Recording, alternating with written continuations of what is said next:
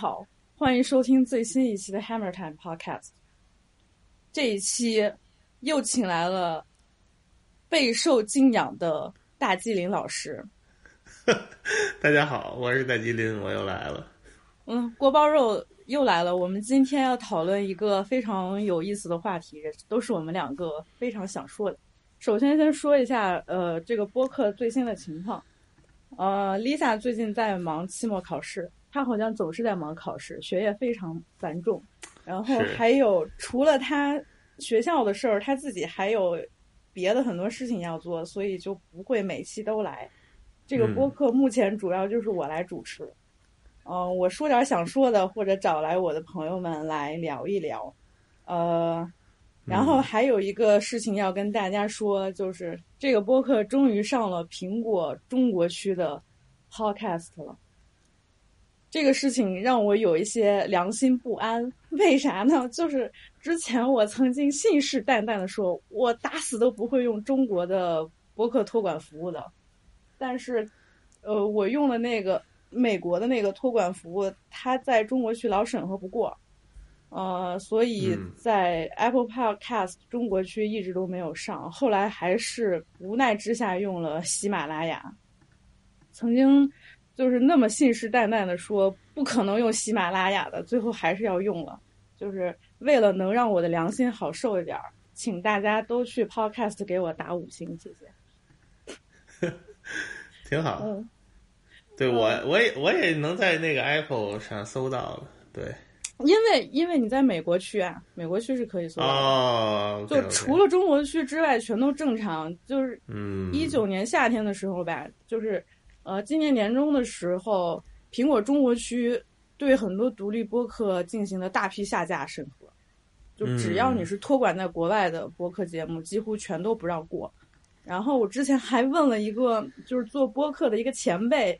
他跟我回了一句话，就是说，啊，现在，呃，苹果中国播客它就是一个做内容孤岛，我听了我就，哎呀，那没办法，这这该用喜马拉雅还得用是吧？这这这让我很难受，我特别不想不喜欢用国内的这些服务，所以还是推荐各位使用通用型播客客户端，通过 RSS 订阅，都在官网可以找到。然后，嗯。接下来开始说今天的主题。我之前其实一直想聊一下这十年当中，呃，最佳专辑这个话题，是因为大概从十月份开始吧，有很多媒体就开始做这个专题了。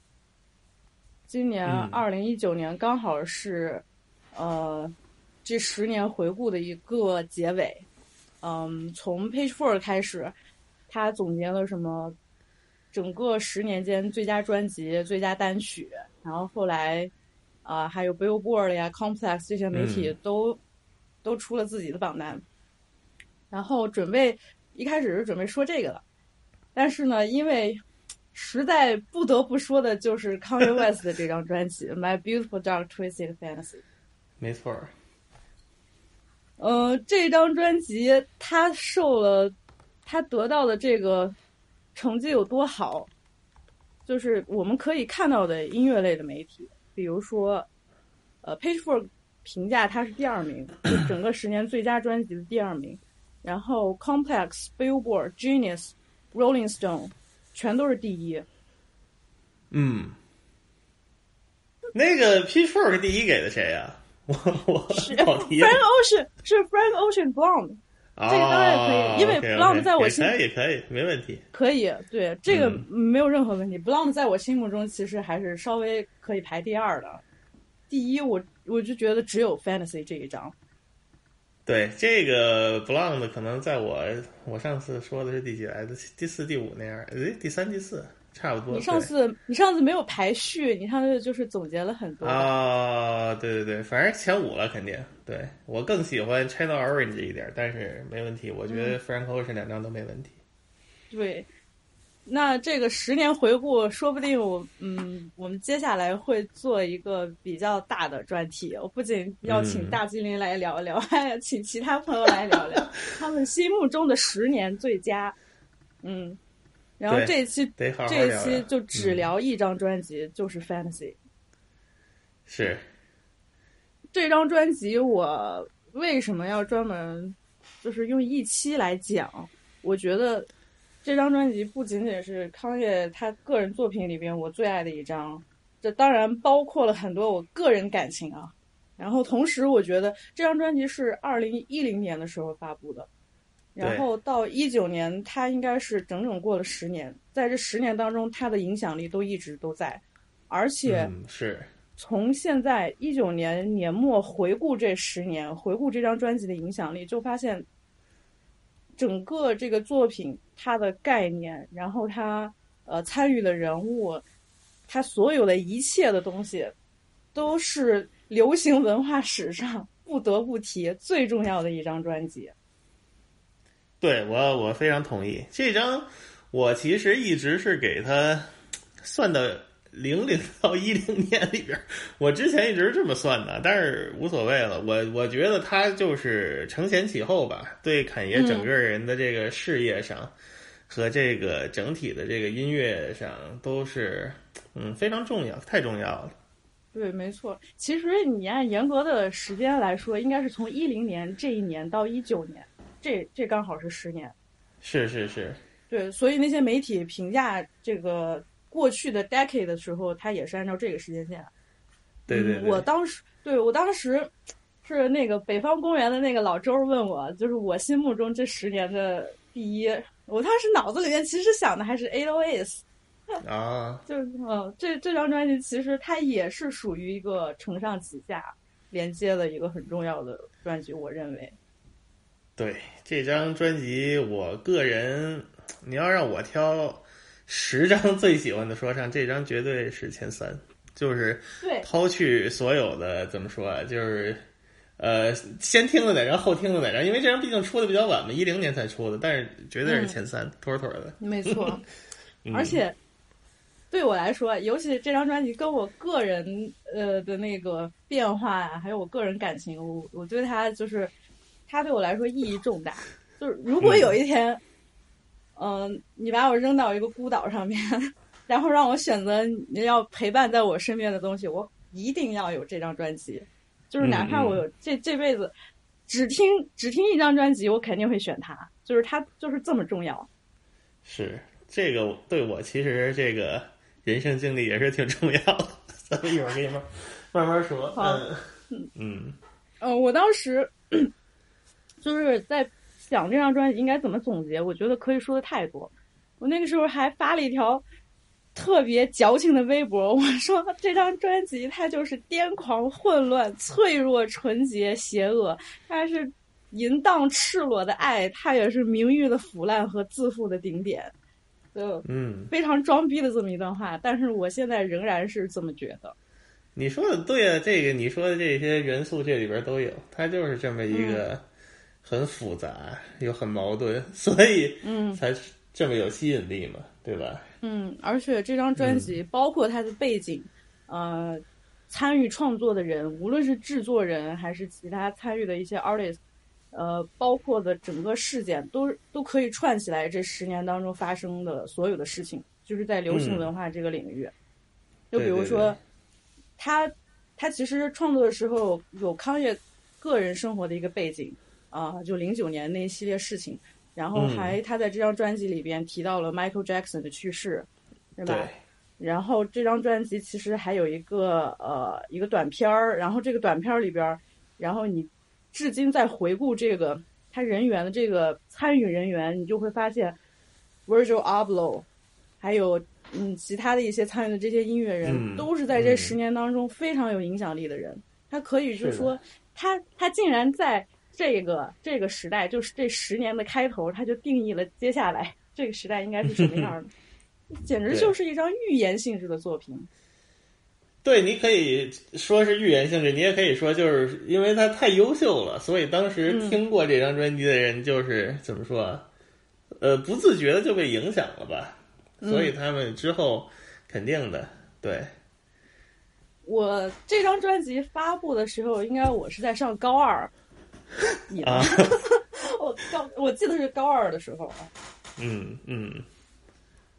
暴露年龄了，我我是大四吧，好像大三大四，哎，大三应该是，嗯，大三大四。其实其实那段时间我听这这张专辑，我只是把它当成了就是流行音乐上面的一张作品而已。嗯嗯。当时我其实听歌听的挺多的，还是那种比较九十年代那种什么摇滚乐之类的东西啊。对，就是流流行乐什么的，我就是听一下，但是我不是那么关注。嗯。所以当时对我产啊，当时对我产生的感觉其实很一般，啊。但是到后来越越听，我就越发现这是一张十分牛逼的作品。然后一直到现在，我听的次数就非常多，就就隔一段时间我都要拿出来再重新听一遍。是是，这个，然后该我说是吧？这张，哎呀，我对侃爷这个人啊，我对他感情还是比较深的。呃，其实他出这第一张专辑之前，我就挺喜欢他的。我我最早喜欢侃爷的时候是可能听的是蓝图吧，J Z 的那个 Blueprint，那可能是他出名的那一张专辑。那张他只制作了，对吧？对，侃爷侃爷这个人，就是说他制作他的那个采样啊，或者呃他的这个手法吧，怎么说？就是你一听你就能听出来是他。对。就是，当时可能零二零三年，他给好多人都制作过嘛，尤其主要就是 Jay Z 他们那个 Rockefeller 那帮人，就是那张专辑里，当时主要是有他，然后有 Just Blaze，Just Blaze 也是玩那个灵魂乐采样，他们俩其实有点像，Just Blaze 更传统一点，更那个大气一点，但是就是，如果你在听这些人专辑里，你听见一首巨好听的歌，但是你就觉得有点那种，有这歌特别奇怪，就是你你你你你你从来没听到过这种歌。就巨好听，你一看就是 Kanye West 的，所以就是这个，就是稍微看歌片的人，慢慢就是，就我就怎么说呢？就是这个名字你就记住了，嗯，所以就到他后来嗯出他个人专辑嘛，一张二张，然后慢慢的，反正我就是一直都有听，所以其实我一直很喜欢他，但是我听到那个可能。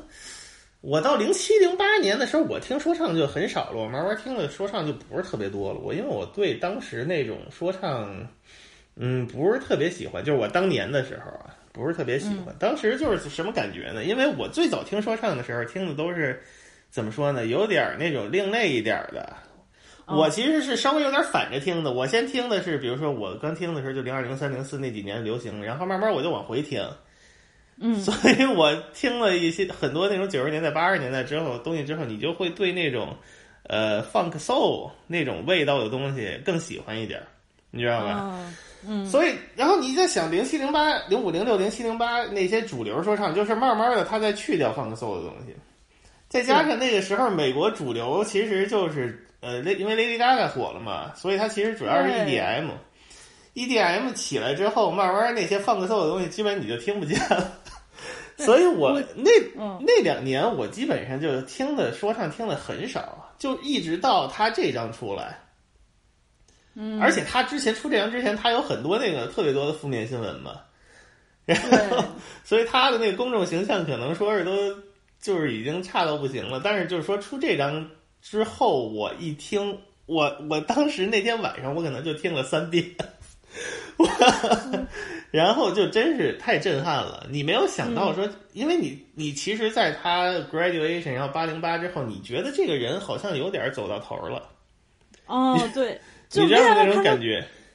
对，就是没想到他还能做到这种地步。对，然后他憋了两年，忽然复活了，而且就是这个高度，就是之前他从来没有企及过，甚至就是整个说唱，我觉得都从来没有企及过。的这么一个高度，当时就是太震撼了，所以对我个人来说也是一个怎么说，聆听听音乐的一个转折点吧。我之后才又慢慢开始听更多新的东西，其实是这样。嗯，对我来说也是很有意义。对，我记得咱俩之前还好像还小小的讨论一下，就是零几年那段时间，整个美国流行乐的那个环境、那个氛围特别奇怪。嗯，就。你就不知道，就是在 Billboard 的榜单上面那些歌，就是 What the fuck，就是这么恶心、这么难听的歌都能在 Billboard 榜单上面。然后大家那段时间好像全都在听这种，特别吵，但其实很无聊的内容。哪怕就是我也并不是说你这个音乐一定要有什么样的深度和一好的概念主题，就是这些歌不是好歌，那种 EDM 太让人崩溃了，我是不喜欢。其实我现在还行啊，我现在还行。我其实也是，就是经过了这么一轮，我慢慢，我没我我觉得，我当时就是觉得。放个 soul 这些东西，它的那个的那种和弦啊，那种旋律特别重要。我觉得这是一件特别重要的事儿。嗯，慢慢我我现在觉得没那么重要了。所以我回过头去看那些东西，也是有可耻之处啊，不是可取之处。对，就是现在能理顺了。但是当时在那个年龄啊，就是那个经经验的情况下，确实是，所以就是还是挺有意思的。嗯，我当时也是就高中生嘛，你知道，其实就是很喜欢装酷，那个时候就就是很主动、很有意识的，就是要避免这种流行乐，因为你总觉得要听一些很非常 indie 或者很另类的东西，才能才能显得你自己与众不同。所以我那时候根本就不会想说 Billboard 的那些歌或者主流的那些歌，它对我有多重要。而且那个时候确实是我对 Kanye West 这个人，就因为他在他的一些八卦，他暴露在公众当中的这些讨论，让我就很想避免他。嗯嗯，我我就记得非常清楚，那段时间其实呃也是，反正我在高中的时候就一直很紧张，可能从高一的时候我就在想要高考这件事情，然后学业确实也很繁重，那段时间。呃，我主要获取音乐或者听音乐的这个来源都是，就是纸媒。那个时候特别喜欢买音乐杂志，嗯嗯嗯，几乎每一期音乐杂志，无论是什么音乐时空、黑的轻音乐，或者那个时候你在大陆能看到主流杂志，每一期都有康爷的新闻和八卦。我就觉得这个人为什么他那个时候太活跃了，而且那个时候他巨狂无比。我说这人谁呀？为什么这么狂，狂成这样？你看他那时候。真的是拽的不行，这个形象就让我就觉得很想远离他。然后呃，对那段时间是呃，还有一个呃，听音乐还有一个习惯，就是那时候听那种调频广播。嗯。然后当时在我们家那一块儿有一个音乐的栏目特别好，那个嗯，那个电台主持人就说他这一生的偶像就是 Kanye West。哦，哇！然后其实是他慢慢引导我。就是虽然啊，就是听起来好像特别古早，就是哎呀，你这个音乐品味是根据这个电台主持人来慢慢养成的，但其实这个也很重要。对，当时这个电台主持人就他有多喜欢康燕的，他主持的那些节目其实也就是跟大家，呃，放一些最近流行的榜单，然后讲讲自己音乐的这种见解。但是几乎他每一期他都要提到康爷这个人。哦，他太喜欢 Kanye West 了，就是他的偶像，他甚至给自己还起了个名儿，然后把他的姓儿弄成 West。哦，对，然后这电台对这个电台主持人对我听歌的这么一个习惯的养成也挺重要的，嗯，就是在我高中的时候，然后那那段时间，当然就是总感觉这个人就像其他美国的那种八卦明星一样，好像他总是跟这种负面新闻连接在一起。而且，对，就是零九年，他确实那件事情，一直一直到现在余波还在，对吧？就我当时其实是觉得很不能理解的，就零九年在那个什么 Music Awards 上面，直接把 Taylor Swift 对啊，直接给 Taylor Swift 难堪，然后弄得 Beyonce 也特特别难看。对他那两年也是不顺吧，他妈妈去世了，然后他那个感情也挺挺不稳定的，所以反正是挺不容易的，嗯。嗯，这张专辑的背景要说起来，他这个这个专辑就 Fantasy 这整张专辑制作背景，其实还是得从零九年这个事件说起。是，嗯，当时在也是呃下半年的时候吧，是下半年时候。然后他在那个 Music World 上直接抢了 Taylor 的麦克，然后说：“哎，Taylor，我我非常为你感到高兴，但是 Beyonce 的 video 是最牛逼的。”对，你你就说付付出了多少努力嘛？好像就是类似于这么一段话。嗯，然后当时让所有的人都震惊了。我都记得这件事情出来之后，我靠，你几乎可以看到的一些媒体，甚至在中国，嗯，大家全都在说这件事情，就是哎，这个这个这人疯了吧？为什么要在就颁奖的这么一个场合直接就给 Taylor Swift 难堪？嗯，是。然后当时 Lady Gaga 也取消了跟康业的这么一个合作的演出啊，这个我几乎对，几乎就是众叛亲离，所有的人都在指责他。嗯，确实是对，嗯嗯，他有点那时候就是一个非常可怜的小姑娘，受害者，然后哭唧唧的。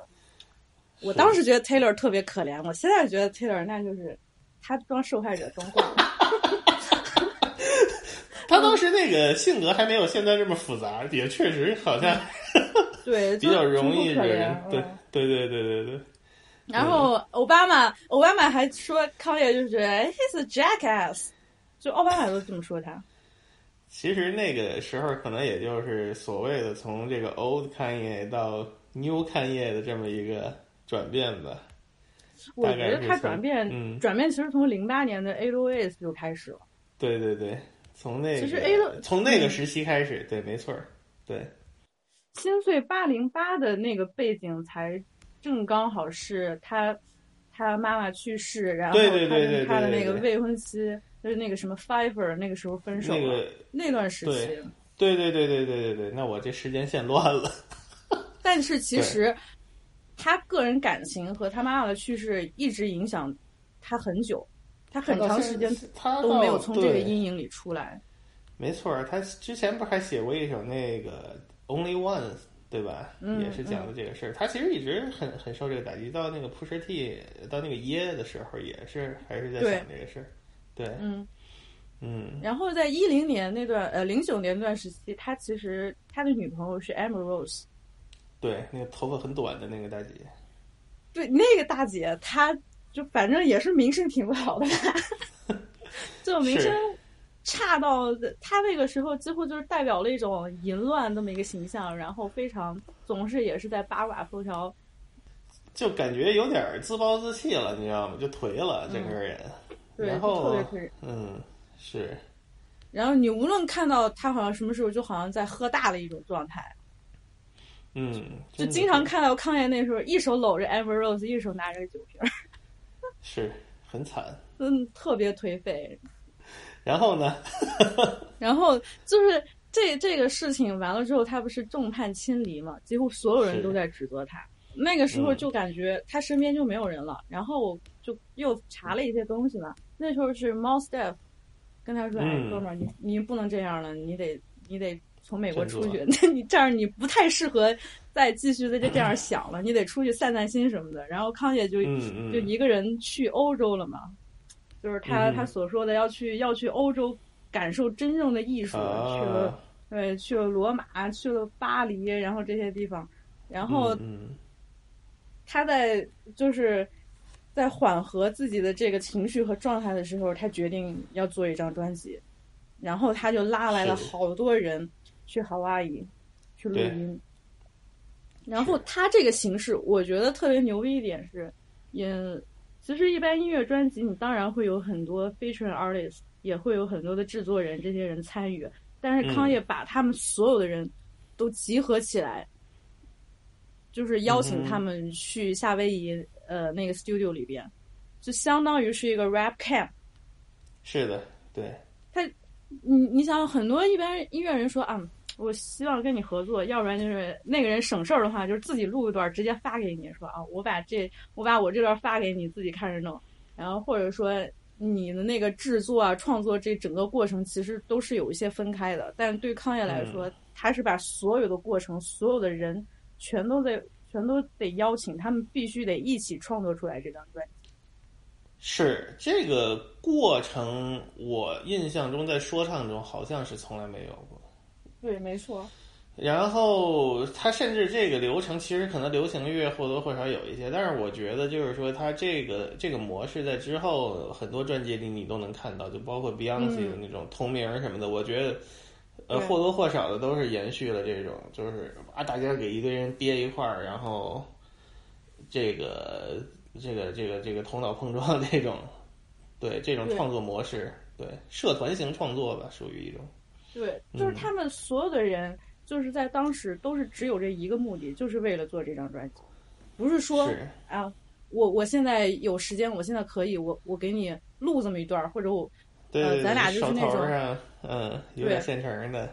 对，对他真的是把所有的音乐人那时候什么 Jay Z、Drake、Rihanna、John Legend，所有人全部都邀请到夏威夷，然后康也甚至还制定了一个非常严格的这么一个标准，就像是 camp 一样。嗯，因为你你什么时候开始起床，什么时候去去锻炼身体，然后什么时候去去 studio 里边，然后一起讨论大家录。是 Riza Riza 当时在一个采访里说：“哎呀，这个年轻人太厉害了！” 他说：“这这个年轻人把所有的人都弄在一个 studio 里面，所有的人一起为他创作这张专辑。然后那个呃 s i h i 的 Prince 就是啊，你走进那个 studio，你就发现我操，Swiss Beats 在那儿，Alicia Keys 在那儿，而且 Alicia Keys 当时挺着个大肚子，Drake 也在那儿，Jay Z 也在那儿，就发现你跟所有的传奇。”就是在这一个房间里面，你就你就有一种感觉，我要见证历史了。没错，而且就是说能统筹这么这么多人，而且你看他虽然就是借助了很多外地，他最后出来的东西还是他自己味道的，所以就是说，对，呃，这个不是一般人能做到的。对，这也就是我想说的。你说你找来那么多人，看起来好像是很多人共同完成的一个合集，但其实这还是。康爷他个人特色非常鲜明，非常有代表性的这么一张他个人的作品。对对对对对，所以就是其实说侃爷这个人，他从一出道他就很很很善于这个借助外力啊。他第一张可能大部分还是他自己完成的，第二张开始就是那个 John Brian 帮了他很多忙。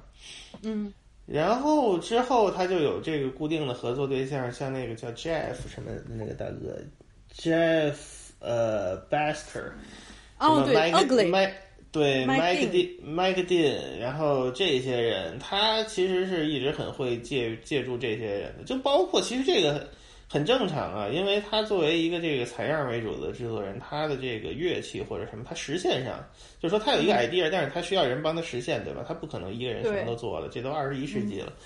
然后其实就类似于这种关系，类似于 Doctor Dre 和那个 Scott Storch，对吧？就是类似于这种关系。但是说在这种所谓的借助外力，在这张里又达到了一个新的高度，就完全是一个更这个尺度完全是升级了，而且就是说，呃，他这个所有人的来源更加模糊，最后突出的完全就是他自己的那那一套美学，真的是很厉害。这个不是一般人，就是说，你你给某个。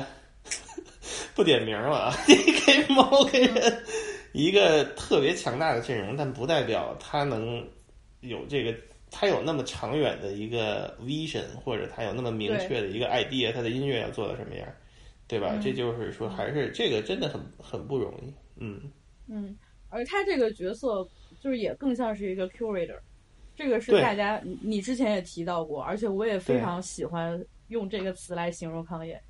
就是你怎么翻译呢？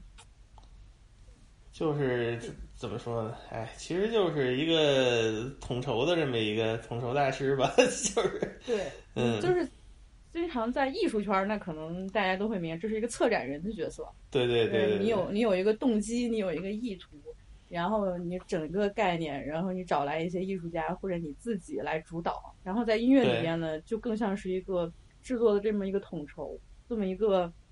能把这帮人攒得起来，然后并且把这一整张专辑、一整个作品的概念都实现的非常好，这么一个人的这么一个角色，是是。所以他这张专辑真的就像康也是作为一个 curator，他的这么一个作品。对，是的，这个创作模式和他这个最后完成的效果都是。前所未见吧？对，嗯，呃，而且还包括他这一系列，就是跟这个 Fantasy 这张专辑整个概念一系列相关的东西，包括他之前这个 Good Friday 这个营销手段是吧？每周五，每周五放出来这么一首免费下载，然后让大家都听到。对，然后还有他的这个短片儿，这短片也是他自己导演的。Runaway》，对那个短片主题概念短片，我也很喜欢。是哦，这个这个短片简直了！你到现在回顾一下，看这短片就是有多伟大。他自己导演 然后它里面它里面这个故事，然后你知道他当时这个艺术指导 art director 是那个呃 Vanessa Bancroft，这个人。是一个非常有这对这个人是一个非常有名的行为艺术家哦，OK，嗯，对，一般就是那种奢侈品牌、高级时装品牌都很喜欢跟他搞那种跨界合作。然后这个人最牛逼的，对，这这人牛逼在哪里？就是 Vanessa 在一零年的时候担任了 Runaway 的这个 art director，然后他在一六年的时候是 Easy Season Three 的那个 art director。OK OK，你记得吧？当时。当时这个 Easy Season Three 和那个 Life of Pablo，它不是同时发布的吗？嗯嗯，就像一，它不仅仅是一场大型的行为艺术，当时就是在整个时尚圈，它是也是最受争议、饱受就是特别影响力，所有人都在讨论的一个秀场。对，就是那个人都站成那个方阵的那个是那个吗？对，对对，就是这个 Vanessa。当时 Vanessa 作为了 Runaway 的 Art Director，然后呢？他的这个艺术顾问有当时毫无名气的 Virgil Abloh，嗯嗯嗯嗯嗯，那这里边的服装设计还是 Philip Lim，然后还有一个好莱坞非常有名的戏服设计师，啊，就是他设计的那个羽毛，他其实是呃非常有名的一个，就是做电影啊戏剧那种。道具，呃，戏服的这么一个设计师，是他给《抗业》里边那个那那个女主设计的那个羽毛，那个很好看，对，嗯，而且他那个 choreographer 也是，好像是捷克很有名的这么一个舞蹈家，现代舞蹈家，他真的是所有东西，专辑的 feature artist 制作人，短片所有的参与的人员，你想想看，就是有什么样的影响力和什么样的能力，才把所有的这些人都能聚集在一起。共同创作出了一个这么完整的这么一套东西。对啊，这个真的是不是一般人能怎么说？你你想象一下，就是说我，比如说我现在工作的时候，我手下就也不能说我手下了，你跟你合作有那么三四个人，你就感觉已经很难了。但 你这么一大套这个庞大的这个你的视觉，然后这个影像、音乐都能。把这些人给吸引过来，而且说是怎么说，能为他所用吧？对，这个一是品味，咱就不提了。这个品味，呃，就不提了。就这这个操作操作力也是非常的厉害。嗯嗯，对啊，就我觉得只有他一个人能做到。嗯，你就想想现在，就是别说什么音乐圈，你就放在任何一个领域，他能把。几乎所有其他领域的这些最优秀的人，最优秀的头脑全都聚集在一起，就为他完成这一张专辑。除了 Kanye West，还有谁？没有了。在他之前、之后，呃，这目前好像也真是没出来过。对，真的是。之前肯定是没有。对。对啊，所以我一直到现在，也是过去十年了，再提起这张专辑。那影片都看烂了，你知道？那 Runaway，你在每一次看的时候，你内心还是非常的激动。就它里面它那个故事，它整个场景、美术的设计，再配上配上他的这个音乐，无人能及。这个高度真的无人能及。是啊，而且就是那个整个传达的那个信息也是我很喜欢。我我一直觉得那个女主角其实就是她自己啊。嗯。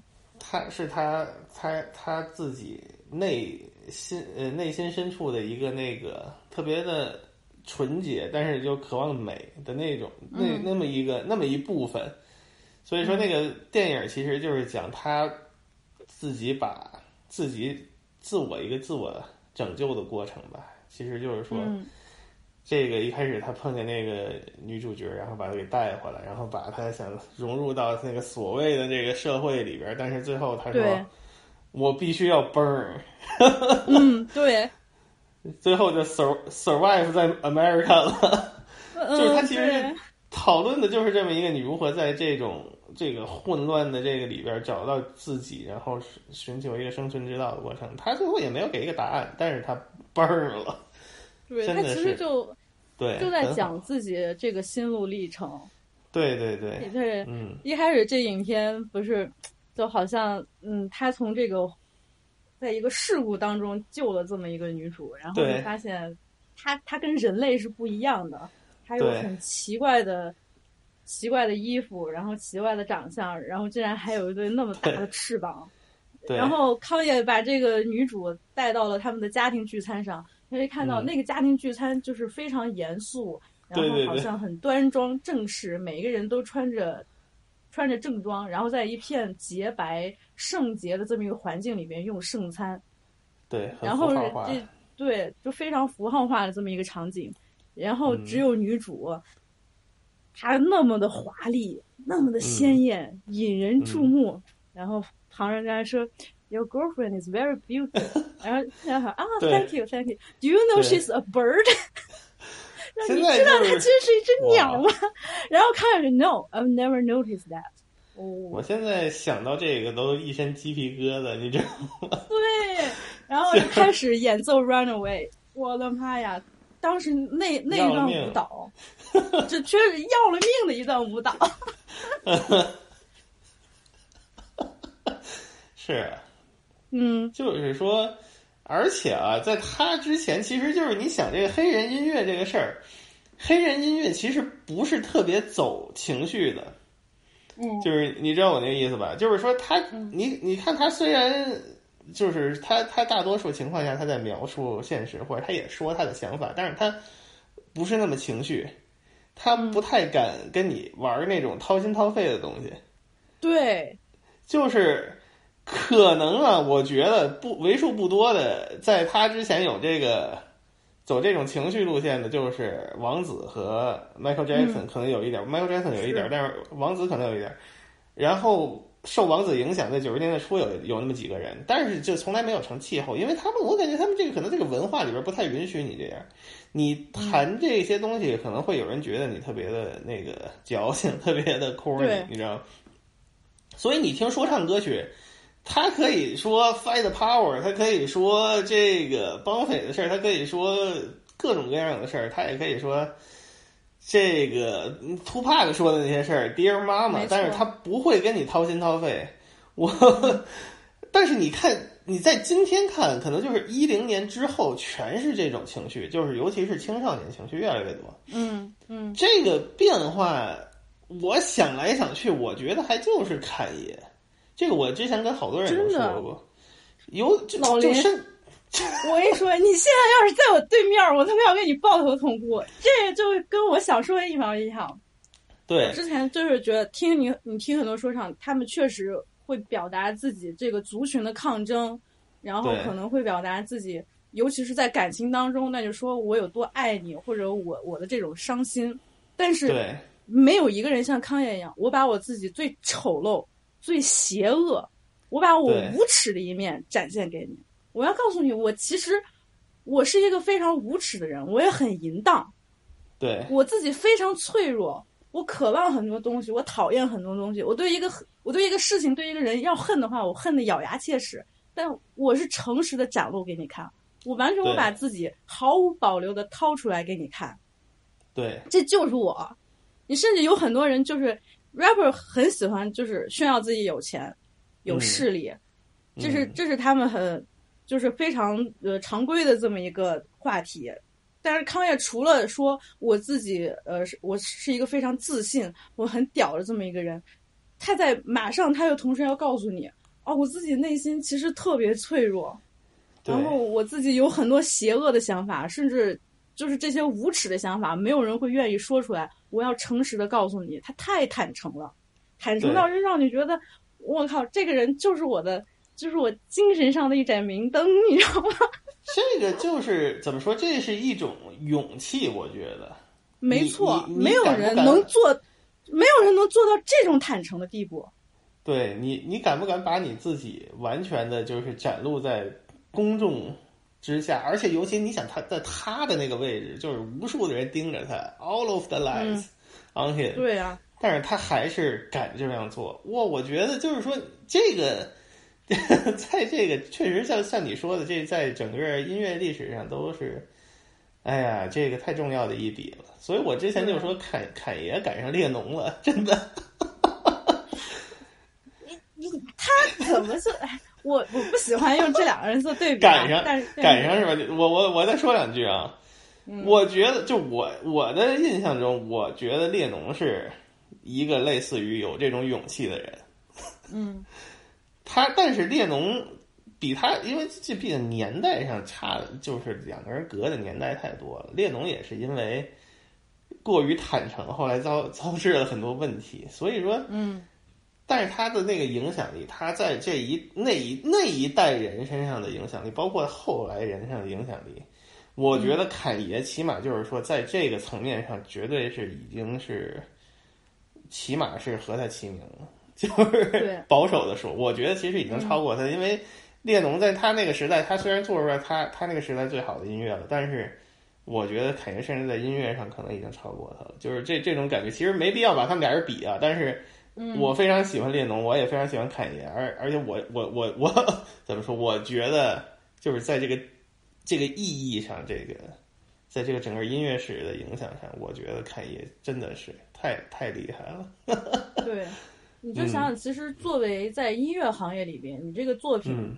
你虽然可能有时候会传达出一些比较黑暗、负面的信息，但是它都是有一个很明显的度的。对。他说，假如说我要唱一个呃，我内心深处非常阴暗的一个想法，他总是很含蓄，你就没有觉得吗？对对对。我不会说我要告诉你什么赤裸裸的真相、血淋淋的现实，它其实没有。它毕竟是一个音乐作品，它其实是有这种。就是你起码公众在看着你的时候，你知道是有这么一个度的，但康也不是啊。哎，我去他妈的标准！我要把我所有内心最真实的想法告诉给你。我真的想法是什么？这这世界他妈的糟乱了。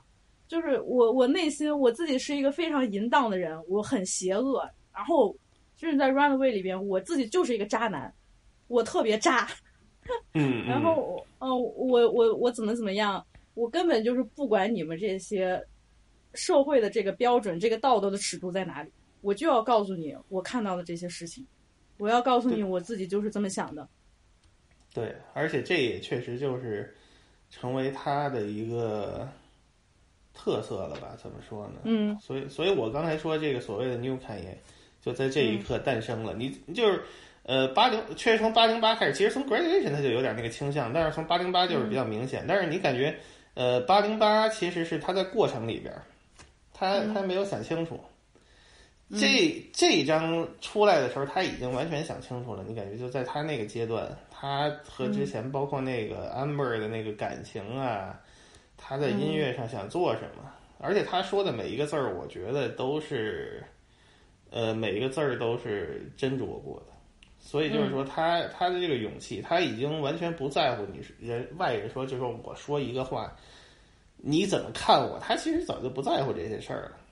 嗯，而且他这一整套，其实他这个艺术是非常配套的。我就我就老说这个配套这个，就那我喜我喜欢就是 whole package 嘛，就整个一个 package。对，就是怎么说呢？就是非常。到这个时候，我觉得他已经是想清楚了，他非常清楚，他知道他要说什么，他也嗯非常明白这一整张专辑。其实你这整张专辑，你看他前后每首歌之间有点呼应的，就是前前后后你能找到很多那个照应的地方。他他非常清楚他想表达一个什么东西，而且他这个非常有非常斟酌的把它给表达出来了，哎，很很棒。嗯，对，现在在回顾看他这所有的作品啊。你真的就发现他永远都让你吃惊，永远都让你惊讶。嗯嗯。从一开始那个 drop out 叫 late registration，然后 graduation 这么一个阶段，你会觉得啊，他他已经无所不用其极，他这一套采样，然后他的这个理念，他在这个制作上面那种繁复啊，那种华丽，他接下来还会怎么样呢？结果他接下来给你一张 eight o s 对，然后就说哦，A O S 这这个太怪了，他怎么能在零八年就当时这个环境里面出了这么一张？他好像完全就不在乎别人的感受，这是一个非常另类、非常不一样的这么一个聆听的感受。然后他后来你就想，那他接下来还会做什么？没想到，bam fantasy 出来，我操，这哥们儿竟然还能做到如此地步！你想 fantasy 是不是到头？fantasy 是不是就是他一生当中艺术生涯的顶点？没想到接下来还还有一场 easy，我 操！然后 easy 当时一发，这哥们儿疯了呗？他接下来会怎么样？他现在还能说？结果更疯狂的 life of Pablo 出现了，我的妈呀！就是他每一次每一张专辑在这个时代里边，他每一次大动作都能给人非常惊讶，说你怎么可以能达到这种地步？你怎么能做出来？这个就是你想一个音乐人他的这个灵感，你你说说难听一点啊，就是我我的统计，一般制作说唱的制作人可能撑死了五年，可能也就这样。没错，五年就很多了。你像能撑过十年的，五年是什么概念啊？我我一直有一套歪理，就是音乐这个东西啊，三年有一个小变化，十年有一个大变化。对，撑五年相当于你跨过一个时代了，就是比如说什么人呢？呃，Peter Rock、RZA、DJ Premier、something like that，他变过一一次到两次，撑死了。他他之后他就那样了。Doctor Dre 可能跨了二十年，他嗯，就是，但是 Doctor Dre 他自己本身一直很稳定，你知道吗？他对他在他那个时代，那个那一代人的思想不一样。嗯就是 Doctor Dre 在他那个时代的人里，他已经是他在声音的，就说远了啊，就是他他追求的是声音的雕琢。其实我觉得，但是他 Doctor Dre，你想他从 NWA 时代到 G Funk 时代到艾米纳姆时代，他已经不错了，这已经二十年了，快。嗯，侃爷，你想他从第一章的时候，零他给 Jay Z 做 beat 的那个时代，他到出 Fantasy 的时候，已经过了十年了。一个音乐人在十年里边，而且他发片的那个频率，你你这个人的灵感其实就是一般人早就枯竭了。所以就是说，其实又回到刚才咱们说那个 curator 这个这个概念，就是说他很会这个从各种的地方来吸收灵感。嗯，这个其实是一个非常怎么说说他。这个这个这个这个本领啊，有这个本领的人太少了。你让我想，王子 Miles Davis 有这个本领，做说唱音乐的人真的很少很少有这个本领的。对，而他这个进化，每一次进化都让人觉得，他甚至就就假如康也之前在八零八之前，然后他没有接触过像这种。音色这么一个试探，结果他尝试了八零八，就发现他就是这个领域里边最牛逼的一个人。对啊，其实就是说他在八零八那个时期做的事儿也很符合怎么说 EDM 那个时代大家做的事儿吧？对，没错。就是一方面是去掉这些 funk soul 啊，所谓的就是说 funk soul 这种音乐对，因为如果就是大家听那些八九十年代的歌啊，两千零年两千零几年的歌。其实这个 funk soul 的影响，在美国音乐的影响太根深蒂固了。嗯，我我觉得就是可能真的就是还就是到了 EDM 时代，这个东西可能被去掉了。嗯，E EDM 那个时代之后，你就感觉 funk soul 的这个呃影响没有以前那么大了。所有的人好像都被解放出来了似的，他有了一套新的这个创作的方式。所以就是，嗯，再多说两句啊，其实就是说，所以就是说我当时刚听到这张专辑的时候，感觉就是说，一方面它有老的侃爷的一些东西，他的那种灵灵魂乐的采样啊，或者什么的，嗯，他的那个鼓，其实就这张的那个鼓的选择，其实相对传统。我不知道你怎么感觉的，他那个鼓其实相对传统，不是说特别当时的那种拍子啊，这也是他的一种喜好，一种执着吧。我觉得，就是他想要这种东西。OK，然后但是呢，你听 Runaway 的那个贝斯，你听 Hell of a Life 那个贝斯，都不是说唱的手法。就是说这这这，我当时说我说这个怎么就一个音儿呢？它没有 groove 呀？对，你知道吗？但是特别好听，就是说你已经不需要再考虑这些东西了。就是所以这是我当时最初听到这张专辑的时候一个感想。我现在一想还是能感觉到，就是说那个那个。节点的那个，他一方面他从新的这个手制作的方式里吸收了很多东西，一方面他还有他自己喜欢的这套东西。这两种东西合在一起的那个效果非常非常奇妙。嗯 嗯，哎，就是靠靠那种你说常规的这么一种思维，常规的这么一种模式，他所做的那些东西，如果让其他一般人来做，觉得这不可能。对。但是他就是能做得出来。对。你就说一般音乐人他在音乐里边表达的那些主题，无非也就是自己的个人经历。嗯。然后有有一些可能就喜欢唱唱情情爱爱的东西。有一些人呢，就喜欢唱我很有钱，或者稍微有一点社会道德意识的这种，会唱唱自己族群的抗争，唱一唱社会的不公这种。他也在，他也在这张专辑里面所有的东西都唱到了，并且他还可以继续说更多。对对对对。你有时候就觉得一个艺术家在这作品里面表达的那个，无论是他的那个 motive，还是他的这个概念，来来回回就那么多，太阳底下无新鲜事嘛。但但是对于康爷来说，他可以说的永远都有，然后就无穷无尽。他每一次向你在表达、在传达这些东西的时候，你觉得我操，这太不一样了，怎么能这样呢？对，就比如说，就是这张里那个《Gorgeous》那歌吧，嗯，就第二首，他其实说的，他是说的就是说，类似于那个警察还是社会的这个公制度问题嘛，对吧？对，但是他整个的那一套说法都是用侃爷的这个，就把他把这个问题侃爷化了，所以就变得特别有意思。就是他说出来就跟谁都不一样。其实这我觉得也是也是说唱说唱最有意思的一个地方，就是说他其实因为就像你说内容都那些嘛，但是你的每一个遣词造句，你你你其实你用这个词儿。就已经是你了，你知道吗？就是说，所以其实回归到最最后最最终的这个落脚点，其实还是他把他自己整个所有他要说的东西都把它凯爷化了。所以就是你，你他说出来，你就觉得特别的合理，你知道吗？你就觉得他真是这么想的，就是这个是 他妈的是独一无二，没有人能像他一样。对他那个角度特别的刁钻，这张里边妙句太多了。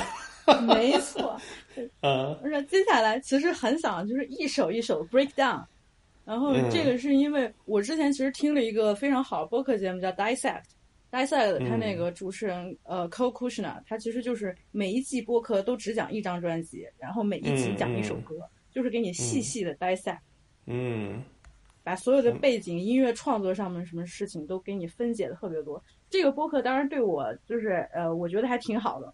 但是呢，我接下来这一首一首的 breakdown，其实也是不想把它搞得那么的过于音乐分析，像那种乐评分析。我其实还更想在每一首歌里边说说我们两个各自的这么一个感受。好。所以如果有听众觉得我我是在抄袭 Dissect 的，那不是这样的。我觉得 Dissect 它有很多过度解读的地方。嗯。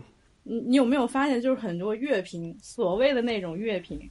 都特别喜欢过度解读，哎，这个对，嗯，嗨，这个事儿吧，因为我原来也写写过乐评啊，所以我我我还是我我的感觉就是说，你想写乐评的话，它是毕竟是一个文章嘛，嗯，你最后三号你要得出一个结论性的东西，其实有的时候你为了去追求那个东西，嗯，你就会。夹杂很多没有没有用的这个个人的想法，或者就就类似你说的过度解读了，对，可能是这个问题，我的感觉。所以就是说，咱们也没必要说说非要得出个那个结论，你知道吗？对吧？对我，我们就是我们这个播客，也就是不想不想做那种什么严肃音乐评论，就是聊天儿。对对，嗯。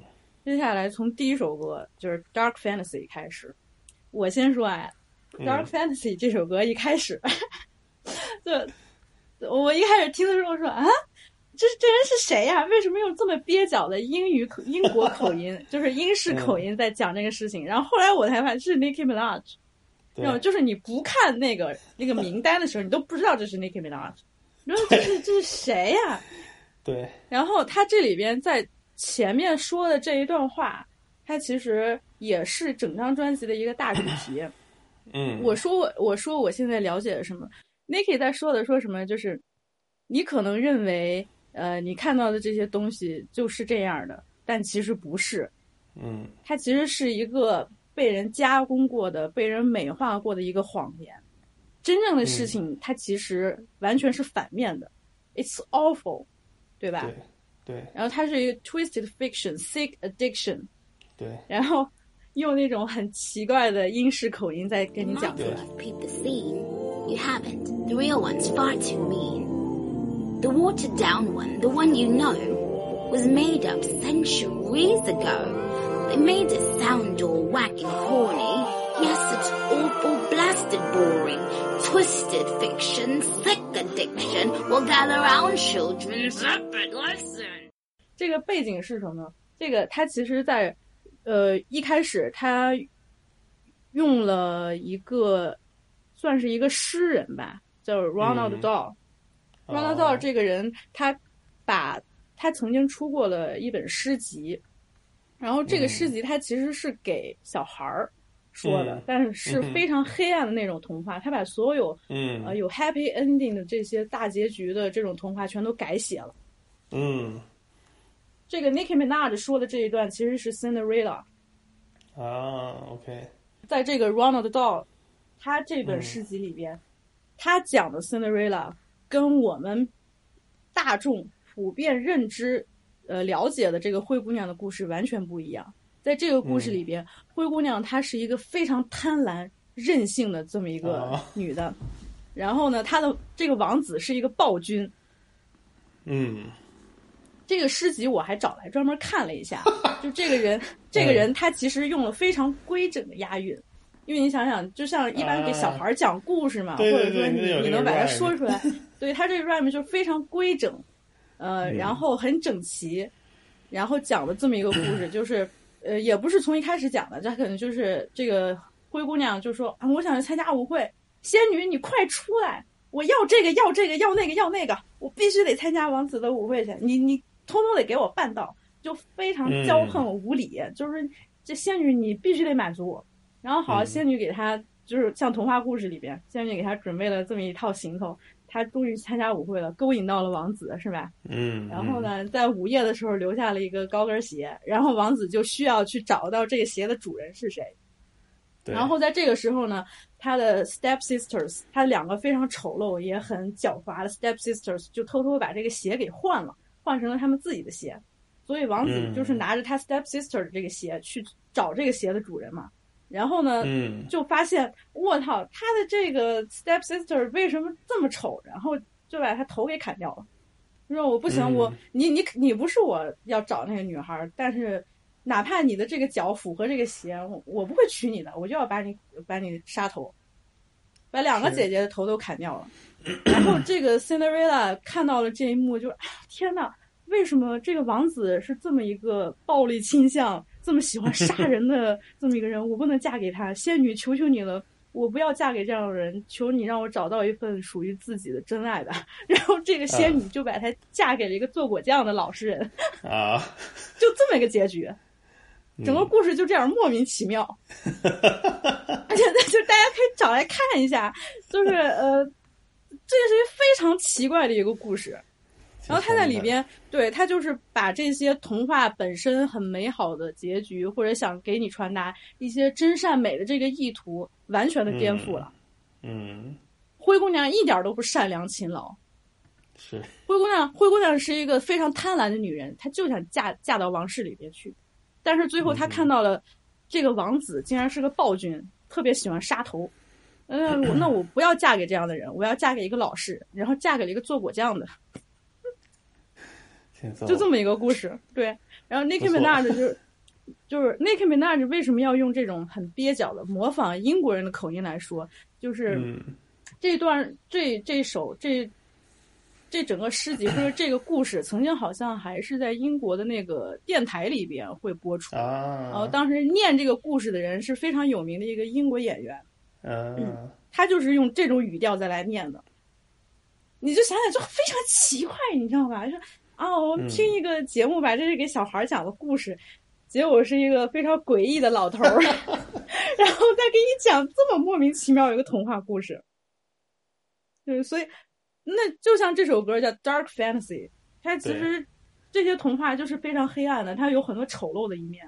Nicki Minaj 就在说：“那那我要告诉你，真正的故事不是这样的，它背后有很多你意想不到、非常黑暗、让让人无法理解。你觉得跟童话世界里边真善美完全相反的，就这么一个东西。”对，其实扣题了，就是类似于解释了这个题目。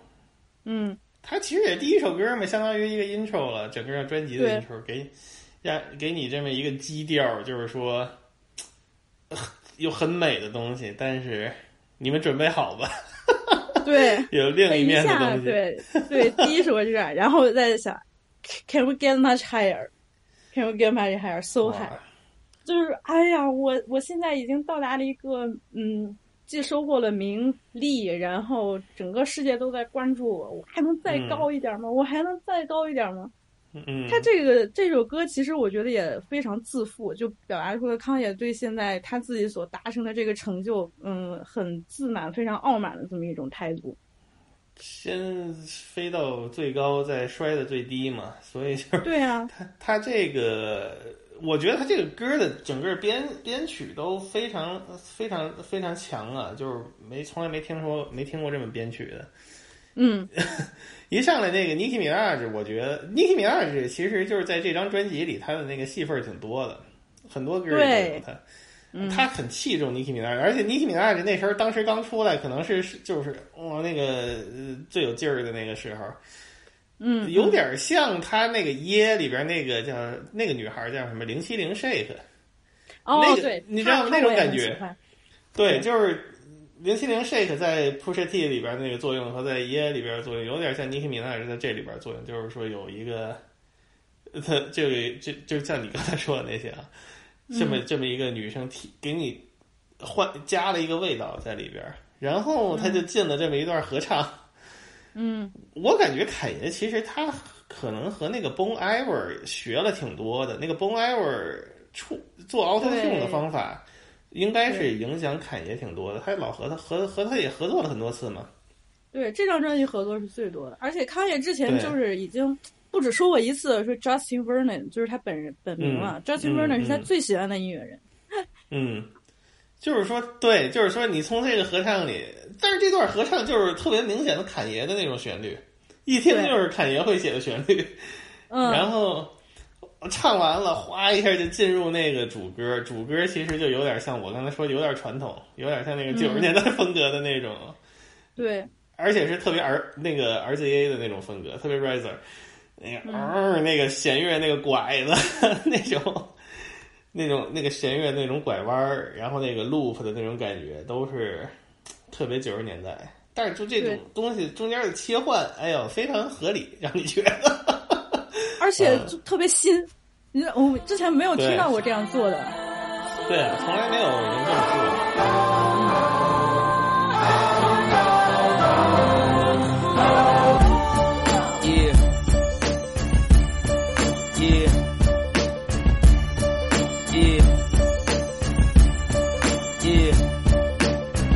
Fantasize about this back in Chicago. Mercy, mercy me, that mercy I go. That's me the first year that I blow. How you say broken Spanish, me no I blow. Me drown sorrow in that Diablo. Me found bravery in my bravado. DJs need to listen to the models. You ain't got no fucking Yeezy and Serato. Nigga? Stupid, but what the hell do I know? I'm just a shot town nigga with a nice flow. And my chick in that new Phoebe Philo. So much head I woke up in sleepy hollow. Can we get much higher? 然后这里这里对、这首歌，其实我还想多说一句，就是我之前跟你说的，就是 Riza 她是不是采样了那个日本女歌手的那首歌《每一口卡吉》，每一口卡吉的 G 什么 Jincho Watari Doli，我也不知道就应该怎么读，就是这个这个采样，其实，在那个。Co Kushna 的那个 dissect 里面，他花了很长的篇幅去解释，就是 Riza 到底是怎么把这一段非常有日本味道的这么一段音乐采样到里边中去。但其实我觉得他所做的也没有很多，他就是直接采了很短的这么一段，对啊，他可能就是呃不知道怎么听着那么一段嘛，然后他这个好像都最后他这个这段才是有副版权吗，好像没有写出来吧？对，这个其实就是有争议的一点，因为当时 Def Jam 是拒绝向 RZA 支付版税的。所以我估计其实可能就是他听到这段旋律，然后他自己弹弹出来的。因为就是这段旋律太短了，其实你也好像你要硬说很很难很难去 argue 这件事儿。对。但问题就是这个原曲啊，原曲它它那一段非常很短，确实是很短，但是它是太有标志性了。嗯嗯嗯，非常你不可能对，就很洗脑啊。而这是这个这个女歌手，她其实呃之前在《杀死比尔》里边，刘玉玲的那一段出来的时候，也就是这个女歌手的歌嘛。你要知道。Risa 这个人就对那种神秘的东方主义特别感兴趣，他他就是喜欢那些玩意儿，对，没错。对，反正也并不是说一定是中国的、日本的什么，他对整个就是大概念下的这种东方主义的东西特别感兴趣。那我觉得可能也是 Risa 就是在可能是看了一些呃有这种元素的电影，或者刚好找了七十年代有很多很奇奇怪怪的那种日本音乐。当时就可能就了解到这个东西，然后觉得哎放在这里可能会比较合适吧，就这样。对对，这就是对很典型的那个 Razor 的风格。对，因为他之前给那个武当派做的很多歌都是这种风格的，所以就是很典型。那个那个声儿你一听你就觉得说这好像不太对劲儿，然后你一看那个有 Razor 啊，你说很合理，你知道吗？嗯，而且我还想说，嗯，你接着说，你说。你说啊，我还还想说，就是简简短说，我觉得啊，就是 Razor 对侃爷的影响应该挺大的，嗯，就是包括那个整个武当派九十年代那些音乐，我觉得对对早期影响是挺大的。因为其实如果就是大家听过九十年代音乐，其实你知道采样灵魂乐的东西没有那么多。九十年代东西海岸主要是爵士、funk 那些东西，灵魂乐把那个南方灵魂乐玩的出神入化的，其实就是 Razor。然后他其实最早就是他有用好多那种那种女声忽然嗯出来哼唧一段，你？就从特别肤从特别肤浅的咱们这么看的话，其实就是说，我觉得应该对侃爷是有影响的，所以他们这次合作，我觉得也挺合理。嗯嗯，对。好，我尽量在剪辑的时候看能不能把这些提到的这些采样啊或者什么东西都剪进去，反正。好，哎呀，我这个烂剪辑水平，就是我做这个播客开才开始自己学着剪剪音频呢。如果如果剪的不好，大家不准不准给我提出意见，不不准给我指出不足，你就这么听吧。嗯，我尽量看看能怎么加进去。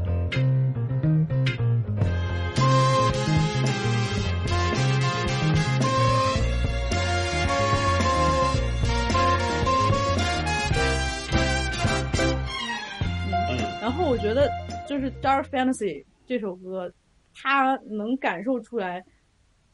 虽然康也之前经过了、经历了那么多指责，就因为 Taylor 这个事情，是吧？他那么痛苦，但同时他能把这种不可一世和这种痛苦都能放在一首歌里边给你传达出来。对，而且他讲了自己，自己就是什么 “Sorry for the night”，呃呃，什么什么，让我找找这这段这段话是什么？The plan。was to drink until the pain over, but what's worse, the pain or the hangover？那讲自己酗酒嘛，就自己非常痛苦。然后同时，他并没有说是哦，我因为之前的这些事情，我开始变得很自卑，开始怀疑自己什么。他同时，我还我我就是很自大，我觉得我自己特别了不起，就是这种矛盾、这种复杂都融合在一起，放在这一首歌的开头。哎呀，对，了不起。很好，对，很好的开场。然后接下来，其实 Gorgeous，你刚才也提到过 Gorgeous 嘛？它里面是，我觉得 Gorgeous 它其实是有带有非常强烈的黑人意识的一个作品，而且它层次太丰富了。嗯，它不像是说之前的黑人音乐人，就是说啊，我们要为自己这个 community 抗争，要呃怎么怎么样，要反抗这个种族歧视怎么怎么。他有这个黑人意识，但是他怎么他这 delivery 完全不一样。对呀，他也加入了自己很多这种独白。嗯，就是他探讨这个问题完全是那个这还是那话嘛？侃爷，侃爷话的对对对对，就就就是噎化了，特别噎。对，我就这首这首歌里有两两两句那个词儿，我印象特别深啊，就是一个是说 "What a black beetle is a fucking roach"，哇，对对对，然后最后一句 "Same people try to blackball me, forget about two things: my black balls"，对，哦，你真的，这这个人。我昨天回顾这首歌时候说：“我的妈呀，这首歌可以说的确实也挺多的。”嗯嗯，就这首歌，它采样了是 The Turtles 乐队，有 Show Me。嗯，但是原曲是有 Show Me，但是他采样的那一段吉他的 riff 其实是来自是一个 cover 的版本。这个我看看是不是也能在后期剪进去，让大家听一下。这个他他们他是怎么把这段 riff 采进去的？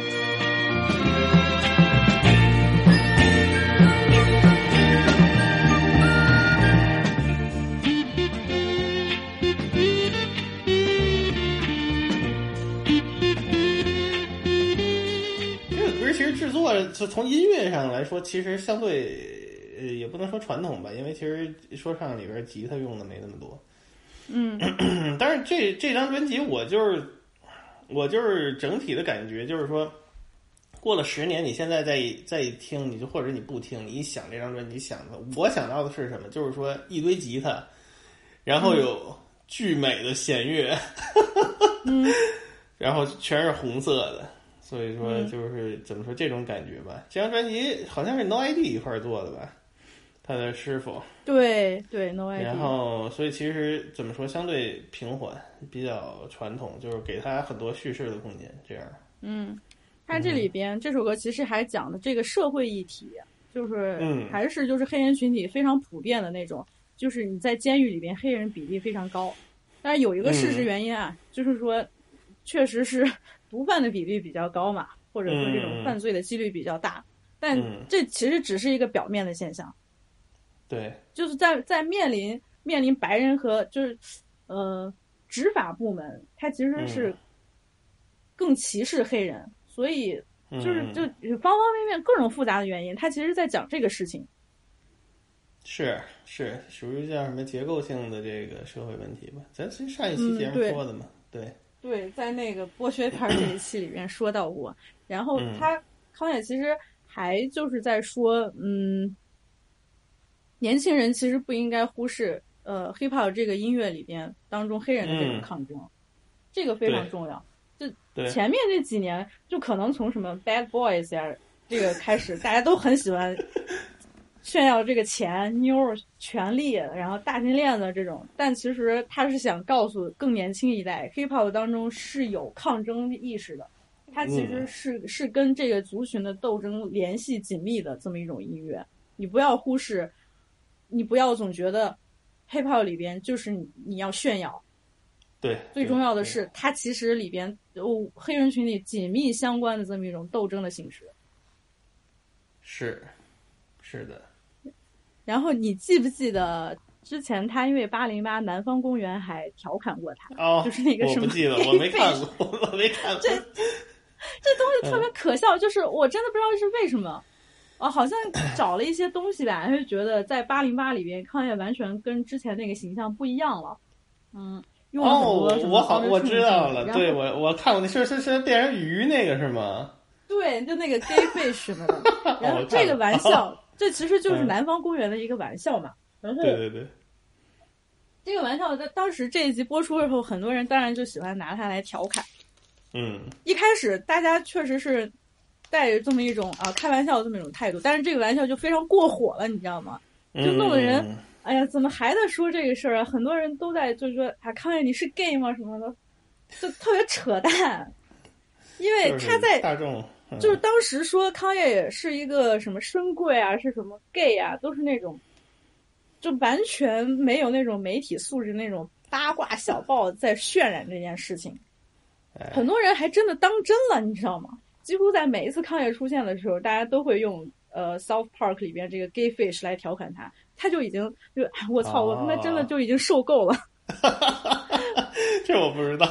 这个对，这这也非常有意思。甚至你知道吗？在之前就前段时间，嗯，在微博上面还有一些特别白痴的言论说：“哎，康健其实就是个深贵。你看 South Park 都这么说，我操，你还能把 South Park 当成新闻看？这不是事实好吗？”确实，确实，那这个确实是。嗯。I choke a South Park writer with a fish stick. I insisted to get up off this stick. 嗯，对。太逗了，太逗了。就是这种表达都特别的野。对，太耶化了。嗯。然后还说什么？我就是呃，什么 act like I am had a belt in two classes。这个好像是在拳击运动里边的这么一种什么象征。I ain't got it. I'm coming after whoever who has it.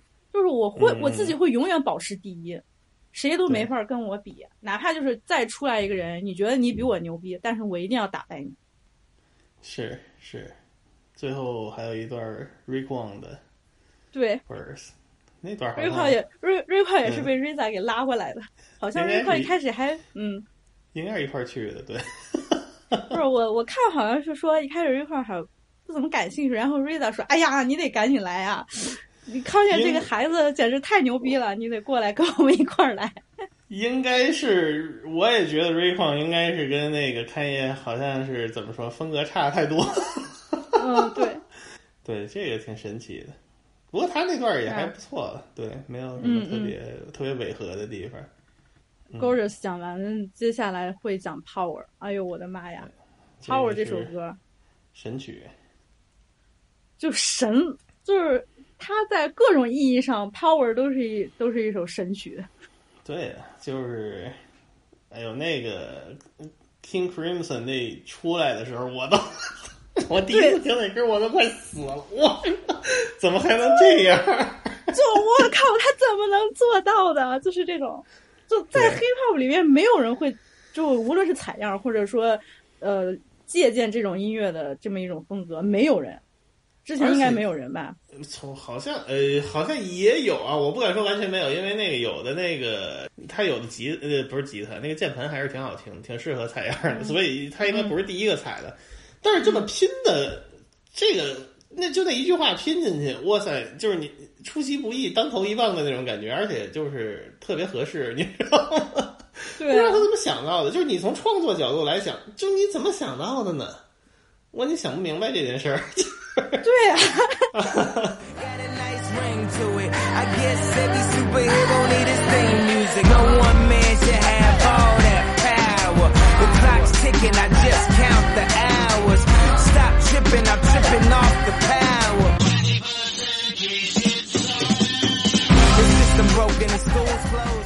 哦，说一下这首《采样原曲》这个背景，它是一九六九年克里姆斯王国他的那张非常有名。那张专辑，你肯定会马上想到那个封面嘛？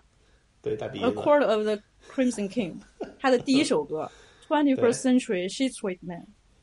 是，就是这首歌。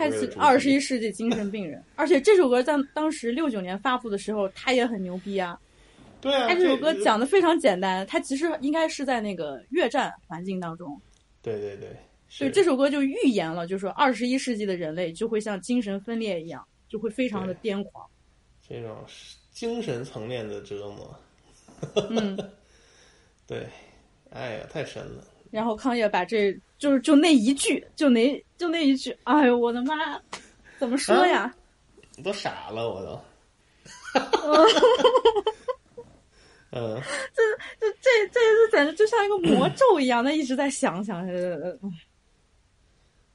哎呀，这就是我最佩服侃爷的地方，就是说，你根本。你作为一个创，因为我也稍微做过一点歌啊，嗯，你根本不会这么想创作，真的，这个你不知道他花了多长时间，还他可能你是怎么创作出来的呢？你是一开始就围绕着这一句做的呢，还是说你把这首歌整个写完了，哗忽然加进来这么一句？我觉得难以想象，这就是天才，没有没有什么可说的，对，嗯。嗯，而且这首歌它就是作为那个单曲发布的时候，它那个封面你也记得吧？嗯，那那个剑插的那个对头上对吧？而且多说一句，就是这整一套这张专辑的这个 artwork 都是一个艺术家画的嘛。嗯。呃，George Kendall，就包括最后他他有很多系列的这个作品，但是 Power 这首歌，他其实就康也这么一个卡通形象，他那个头被砍下来了。嗯，是。这其实里边也有一个寓意，就是达摩克利斯之剑。嗯，就不好意思，我再我再我再我再说一下，就查到很多东西了。达摩克里斯他是对，等等重说，达摩克里斯他其实是一个 metaphor，算是一个隐喻。嗯，他这个人是公元前四世纪，呃，狄奥尼修斯二世的一个大臣，他非常崇拜这个他的这个国王。就是狄奥尼修斯二世，非常渴望有权利。然后，那这个国王说：“那咱俩可以互换一下身份。”是。然后呢，他就发现他自己在享有这个权利的时候，头顶上永远都有一把悬着的剑。啊。他是说什么？就是说，你你可以，你得到权利的时候，你一定要，就是同时你要承担他背后的这个危险，你随时都可能会去死。对。所以，就是达摩克利斯之剑是这么一个 metaphor。你拥有权利的同时，你意味着你要承担这些风险，你自己是一个危险的人，呃，不是你自己面临着可能被被砍头的这么一个危险。然后呢，像 Genius 上面这些迪格们啊，又是说什么莎士比亚的《亨利五世》里边 也有这种表达，就是被砍头的这么一个权利的表达，就是 uneasy lies the head what wears a crown。那你带着你这个王冠象征权力的时候，你永远都有这么一个生命的威胁在。对啊，其实就是他这个歌里也是最后的那个，哎，这是不是跳太多了？就可以说 “You got the power to let power go”。对啊，“Jumping off the window” 了。对。就是。你记不记得？嗯。你记不记得 “Power” 这个 music video？我有印象，就是一后边一直在那个变化的那个怎么说啊？那个，哎，你说吧。对我之前我有印象，对我知道。之前播客不是还说那个《Jesus is King》里面，他主要讲的那个线其实是康也和他神的这个关系。我当时的一个观点就是，康也在这张专辑里面，他开始暗示自己是一个神。就这个 video 拍的也太他妈华丽了。对，其实这个制作和美术，我的天，就怎么能拍出来那么一个场景？就有一种解读啊，说他是在致敬那个米开朗基罗的《创世纪》，就中间是一个拥有权力的上帝造物主的这么一个形象，康也就在最中间。他他是这么想的，他当时没敢这么说，我是这么觉得。嗯，对他其实就是在暗示我自己有这么多的权利。对，就是对对，没错嗯嗯。把自己当成了一个像上帝一样至高无上的这么一个力量，对，拍的拍的，哎呀，我这这个 video 拍的那简直，我觉得不知道怎么说，是太华丽了，和音乐一样，对。然后他在里边讲的最后，尤其是刚才我们说到最后，除了就是说权力他同时很危险，然后到最后他其实是在臆想了自己的死，对。那个最后的那个 outro 这唱的那段，我现在一听还是我头皮发麻那种感觉。嗯。你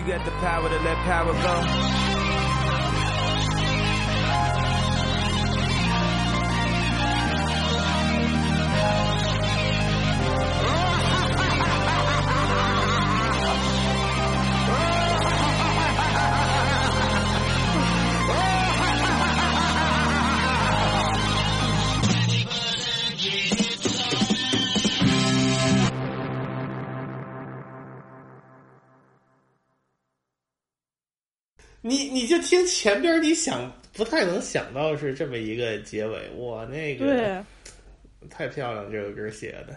对，他在前面一直说，呃，我自己多么的牛逼哦，我简直太厉害了。然后就是比作说，你看，呃，我就像什么什么一个什么拿破仑，然后拥有这么多历史上有名的这种权利的这种这些象征，自负达到了顶点，最后来又是什么 jumping off the window。就开始，对，臆想自己是自杀，就说我是我的权利高到什么地步？I got the power to let power go。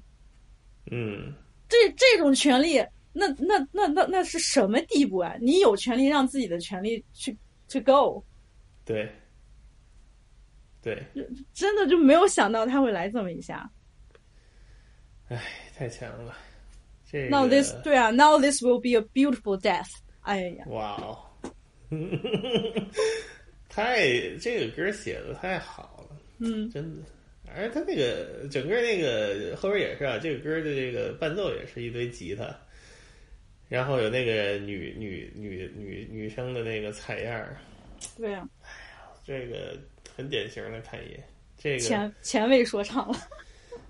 哎，真的就是，其实他给你的那种美感，其实和前卫摇滚是相似的。对，就非常编排的很很繁复，然后给给人的感觉就是那种完全听觉上面那种享受。就你感觉这个人，你想前卫摇滚，其实他还有很多条条框框啊。但是就是说，侃爷这个已经怎么说呢？就是你感觉他在做这个这这张专辑的时候，他这个灵感。我用用用不完的灵感，就是简直了，嗯，怎这个真就是来劲儿了，又又就是做音乐的那个劲儿又回来了，能感觉就是那这这一上就这种感觉就是让你兴奋，嗯，这都不是说你说的一段歌词或者你那个用了多少种乐器什么，就这种，嗯，不是说你能量化的，就是这种劲儿，嗯，对，到位了，太到位了，嗯。嗯，接下来开始插了一首 interlude，《All of the Lights》。嗯，这这个这个 interlude 其实就是跟可以跟呃《All of the Lights》这首歌放在一起说。嗯，是《All of the Lights》这首歌，你你真是可以说这十年当中最伟大的一首，就是这么多人合作的一首歌。哎，是啊，这首歌写的也太好看了，写太好太好，他写的太好了。嗯。就是你根本，我一开始你看到那个名单的时候，里面啊，怎么还会有这首歌？竟然有 Drake，、啊、有 Fer Fergie，然后还有谁？Alicia Keys，就所有的这些人，对。但是你就你听到他们个人的痕迹，其实非常不明显。嗯，对。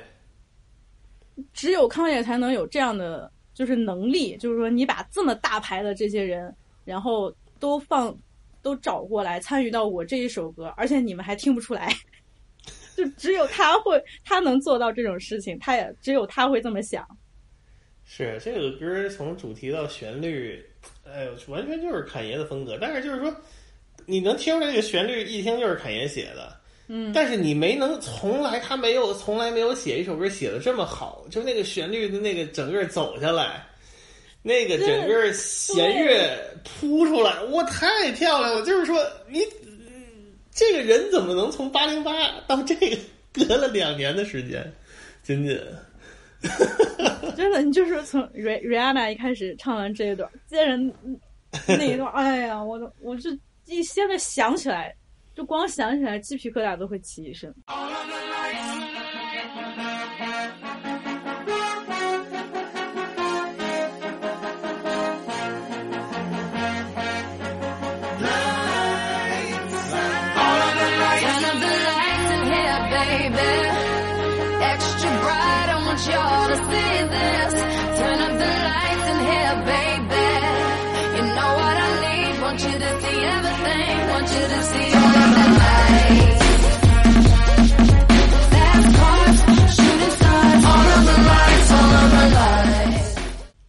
是，而且这个歌，它还有中间那个那个鼓那个 tom 吧，嗯，噔噔噔噔噔噔那个。这个是那个鼓加的也特别的天才，就是特别典型的侃爷的那种风格。如果没有那个鼓，这首歌可能就变成一个特别好听的流行歌曲。嗯，但是那个鼓一加进来，就是他给你一个那个那个特别怎么说叫什么呀？记忆点吧，就是说你嗯一下就给你抓住了。这这样这首歌又升级了一个这个升级了一下。我我之前是看豆瓣，我可能一个友邻说的特别好。他说：“侃爷特别擅长在那个音乐里边制造不平衡的感觉。嗯，他总是要稍微吊着你来那么一下，就是说你觉得这个歌已经就是哦，好像是你你你你摸你摸到底儿了，但是他忽然就要给你哎扭一下，让你失去平衡一下，然后你就又回来，你就会一直被他抓着走。这个嗯很厉害，真的。而且就是这种不平衡，它。同时也 make sense 啊，对啊，就是不会很突兀。你不、嗯不会说是哎，我我现在就胡来，我我就是对对对，不要是堆砌。对，为了为了做出这种出格的这种东西来展现出一个出格的东西，你同时你听到很和谐，非常 make sense。嗯，是是，而且这里边出现的人什么，还有 John Legend、Drake，、嗯我都听不到 Drake 在哪里，他全都被加，全都被加在那个什么 additional vocalist 里边了。对，都是那个合唱的里边。对，然后我还就是又找了一段视频，就是之前可能就这张专辑发布之后吧，康也参加了一个 seminar，那讲的哦其实是就是那种文化创意行业的那种交流研讨大会之类的。康也就是说康也就是说，嗯，我完成这首歌，我把这些人找来，嗯，就是因为我不知道就单个的谁能达到这样的效果，所以我要把他们全部都找来。是就单个的人没办法完成我这个想法，没错儿。就大家都好像说，哎呀，Alicia Keys，你就说，嗯，这么一个天后级别的人，我是啊，这么牛逼的人，我嗯结果在一首歌里边只出现了这么一段儿，这个已经不重要了，我觉得，对对吧？嗯就是说，这不是说，呃你如果让他每个人说唱一段，那不成那个联欢晚会的歌曲了吗？是不是？就是说，哎，就是大家心很齐，怎怎么说也不能就是就是说，大家有一个相同的 vision，这个 vision 是嗯由侃爷来领导的，所以就是说对他帮，对他给大家都设计好了。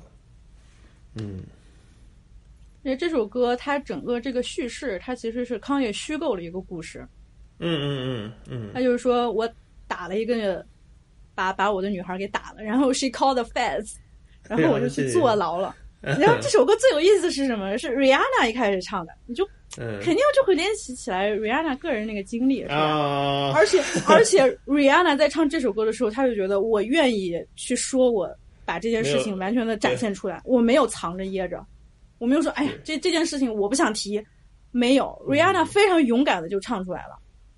对，没有完全没有被这个影响到。对啊，你就说这这多么难得，就是在这个歌里边能唱出自己曾经经历的这些痛苦。是，没错儿。这个歌讲到的是一种有得有失吧，就是你这个一方面是这个嗯，各种的这个灯光啊、烟火呀、但是另一方面你在家里的这些有这个问题，你怎么说啊？Something wrong。你记不记得在短片里边，在那个电影嗯里边，All of Lights》它那个场景是 Michael Jackson 的一个巨大大的这么一个雕塑，然后一个一整个军队，整个军队就就过来了。对。哦，对对啊，这零九年的时候，Michael Jackson 去世，但是也是嗯非常大的一个事情了，在当时。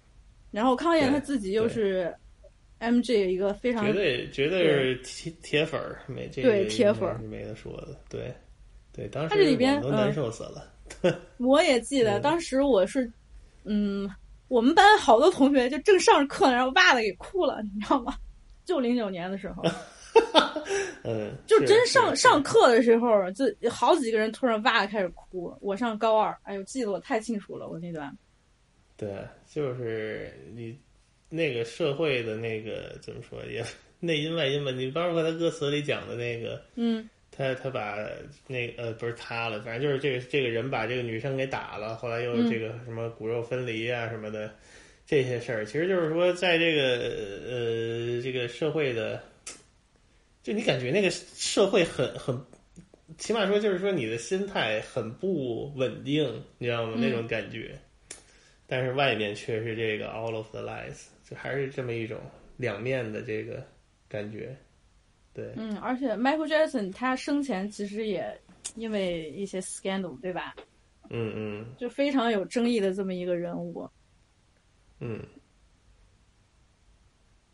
是啊。我就记得他在这个短片里边，当时在《All of Lies》这首歌这个场景里，他是在短片里拉着那个女主的手，嗯看着所有的这个烟花，就看起来非常热闹、非常华丽的这么一个场景，拉着那个女生在笑，然后在跑，看着这些烟，是啊特别感动。然后他他在这里边唱的，就其实也就是在讲，嗯，康也自己达到了一个高度，他获得了全世界的关注，他有这么多的名声，然后名利双收，是吧？然后这么有影响力，所有的灯光照着他，对，但是他自己内心还是就非常的挣扎。对他有这个，对，就是什么像什么 fast life、drug 对 life、thug life，就是，哎呀，这个其实就是这个名人的这个心态吧，我觉得。他他讲的就是，其实还是这个，嗯，而且他在这里边其实也就是，我觉得啊，他是暗指了对 Tyler 这件事情他自己到底是一个什么样的态度。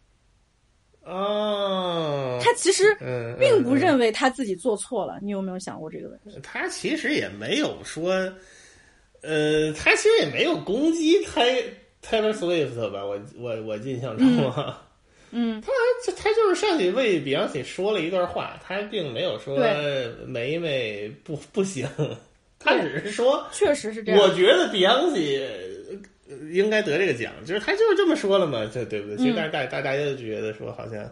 梅梅受到了很大伤害，但其实好像 OK 啊，我觉得。对，你看他在第嗯二段 verse 里边讲的、i made mistakes, I bumped my head，、嗯嗯，就然后 horse sucked my 呃 sucked me dry, I spent that bread，就是我自己已经付出代价，我确实付出代价，但是你现在让我还能怎么办呢？他用他这个虚构的故事来讲自己其实无能为力的这么一种情况。我打我在这个故事里边，我打了我的女孩儿，然后还有什么 restraining order，就是我甚至不能见我自己的孩子，我自己非常痛苦，我付出代价了。嗯，是，但是呢，我我其实在这个故事里边，就是康也说，我还是想成为我女儿生活的，我参与到我女儿的生活当中。当时她没有女儿嘛，她其实 就觉得她的女儿就是是一个象征，无论是象征着她自己在艺术上面的这么一种追求，或者她自己的创作，或者是你就把它嗯当成她的音乐作品，就是 hip hop，、嗯这就是她的女儿，她想好好的保护她女儿。我不能让我的女儿去 Ghetto University，这个特别有意思。就是，嗯，他不想再让很多糟糕的事情就陷入一个恶性循环，他也想改变。对，是，We're going all the way this time.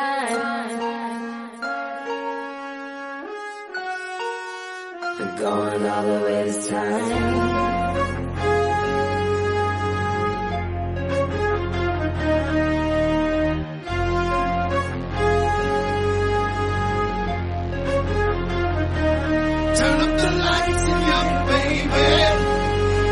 I want you to see this. Turn up the lights and baby.